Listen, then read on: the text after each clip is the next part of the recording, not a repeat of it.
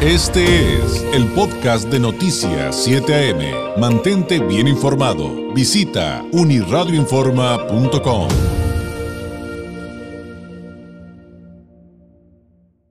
Cuando hablamos de la trama de corrupción de Odebrecht, eh, entre otras, y la figura de Emilio Lozoya, pues eh, nos viene irremediablemente a la mente la administración peñanetista, pero, por ejemplo, también la familia de Lozoya. Pues, usted ha visto, ha escuchado y aquí le hemos informado que hasta su mamá estaba involucrado en, asuntos de, esconder dinero, de, andar de prestanombres, cosas parecidas.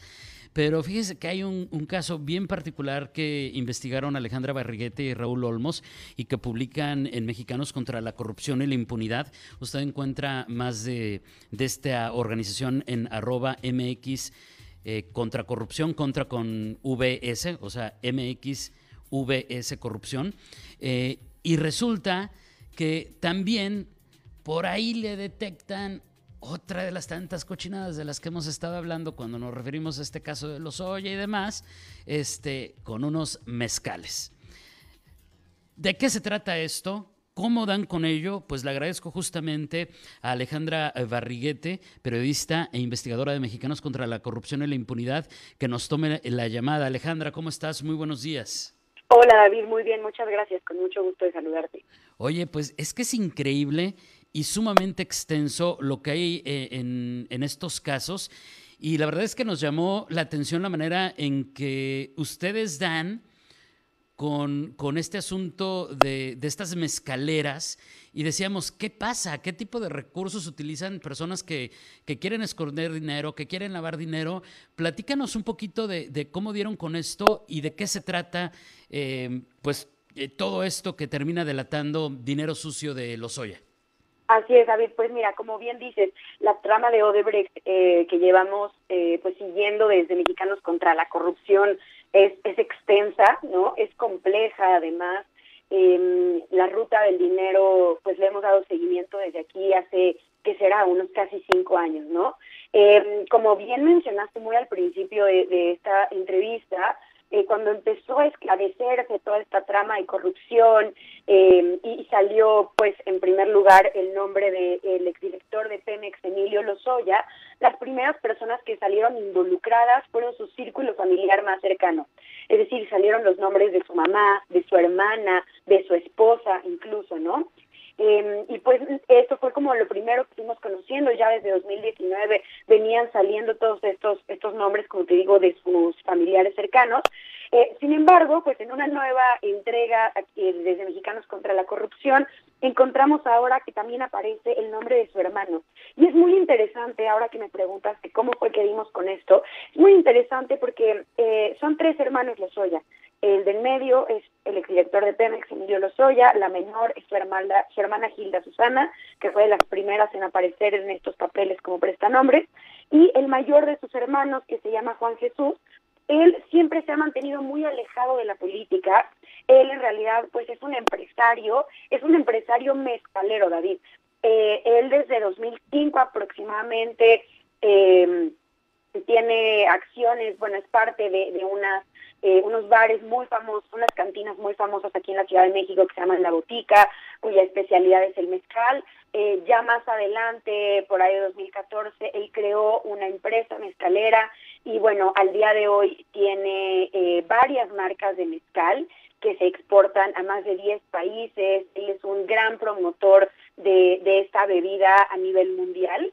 Eh, curiosamente también eh, se publicó en julio de este año por el portal MX que eh, su marca pues llegó, ahora sí que traspasó fronteras gracias a ciertas ayudas eh, monetarias que tuvo desde el gobierno de Enrique Peña Nieto y desde gobiernos priistas en el sexenio pasado, pero bueno, ahora lo que nosotros encontramos es que eh, si bien, eh, como dices, cómo esconden el dinero o cómo hacen para, ¿no? Para tenerlo en otras partes, en paraísos fiscales, etcétera. Como bien sabemos, Suiza es uno de los grandes paraísos fiscales que, que gente de, de muchos recursos utiliza desde hace décadas. Y bueno, resulta que eh, hay un banco en, Ginebra, en Suiza, eh, que mm, detecta una actividad irregular en mayo del 2013. Esta actividad irregular se trataba de una transferencia de 160 mil dólares a favor de la empresa Mezcales de Leyenda. Esta empresa, Mezcales de Leyenda, es propiedad de Juan José Lozoya Austin, el hermano mayor de Emilio Lozoya, y esta transferencia venía nada más y nada menos que desde la cuenta de Tochos Holding.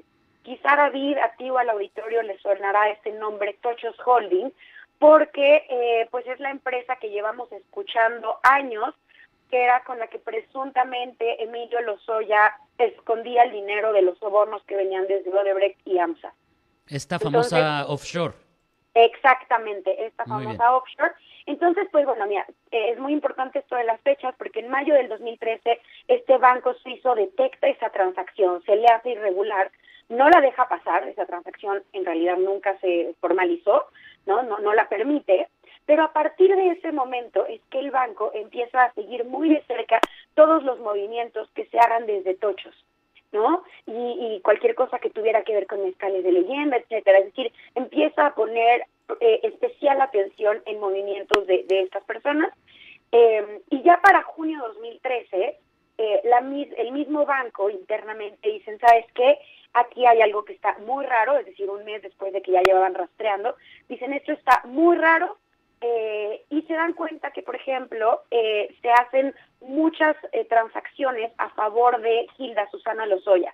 Como te decía, es la hermana menor de Hilda Susana, y a partir de entonces es que el banco dice, ¿sabes qué? Esto suena a que ella es una prestanombres. ¿Por qué? Porque en ese entonces Hilda Susana era muy joven todavía, era una estudiante universitaria, y ella cobraba comisiones de hasta un millón de dólares.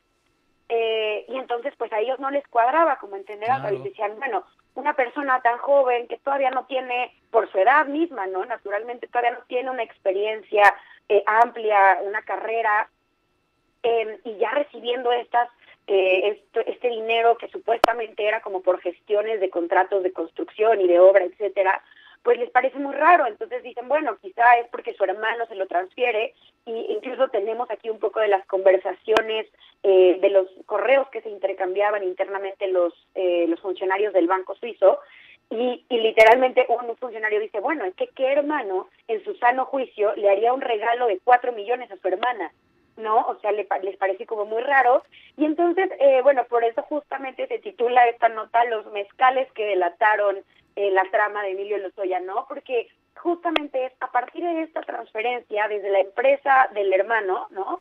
Este Mezcales de Leyenda, que el banco suizo empieza a tener sus primeros indicios de, ¿sabes qué? Esto suena raro, estos movimientos no me están cuadrando, eh, no corresponden, ¿no? Justamente a, lo, a las actividades que supuestamente desempeñan estas personas, ¿no?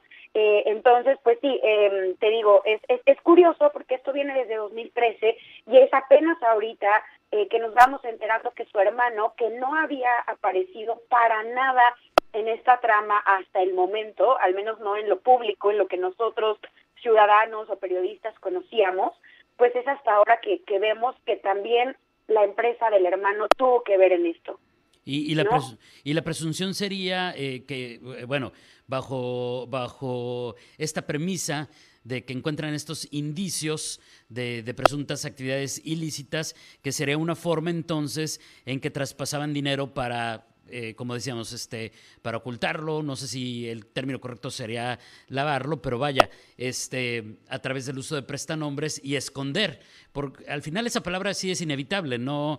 Eh, en medio de este contexto, Alejandra, y esconder ese, esos recursos millonarios que sería ridículo pensar eh, en, en, un primer acercamiento que, que son explicables.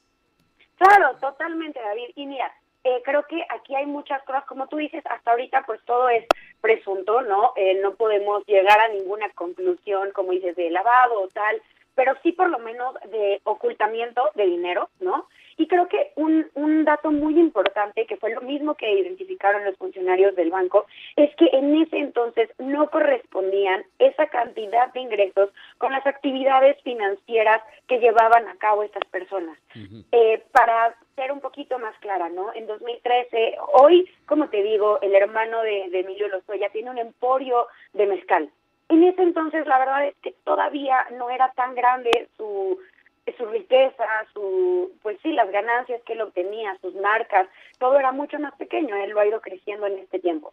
Eh, entonces, bueno, para empezar, pues eso ya no cuadra. Por otro lado, eh, esta, esta cantidad de dinero que obtenía la hermana de Lozoya siendo una estudiante, que aparentemente no tenía eh, pues experiencia, trayectoria, etcétera. El mismo Emilio Lozoya, si bien era un alto funcionario de gobierno, eh, no tendría por qué tener estos ingresos millonarios, ¿no?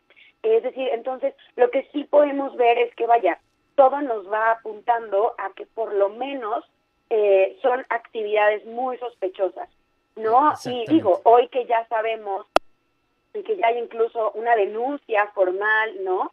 Eh, y sabemos que, que Odebrecht, eh, pues sí, sobornó a tantos países latinoamericanos porque como bien eh, podremos recordar, es Odebrecht es una, una constructora brasileña que pues ahora sí que eh, metió su cuchara en muchos países latinoamericanos financiando campañas, sobornando a altos funcionarios, mandatarios, etcétera, para poder tener ventaja en contratos de obra en toda América Latina.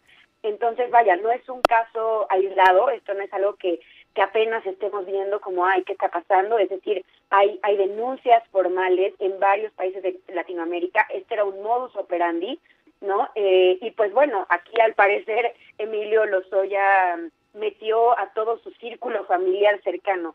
Eh, cada vez salen más personas cercanas a él. Hasta ahorita el único que no ha salido es su papá.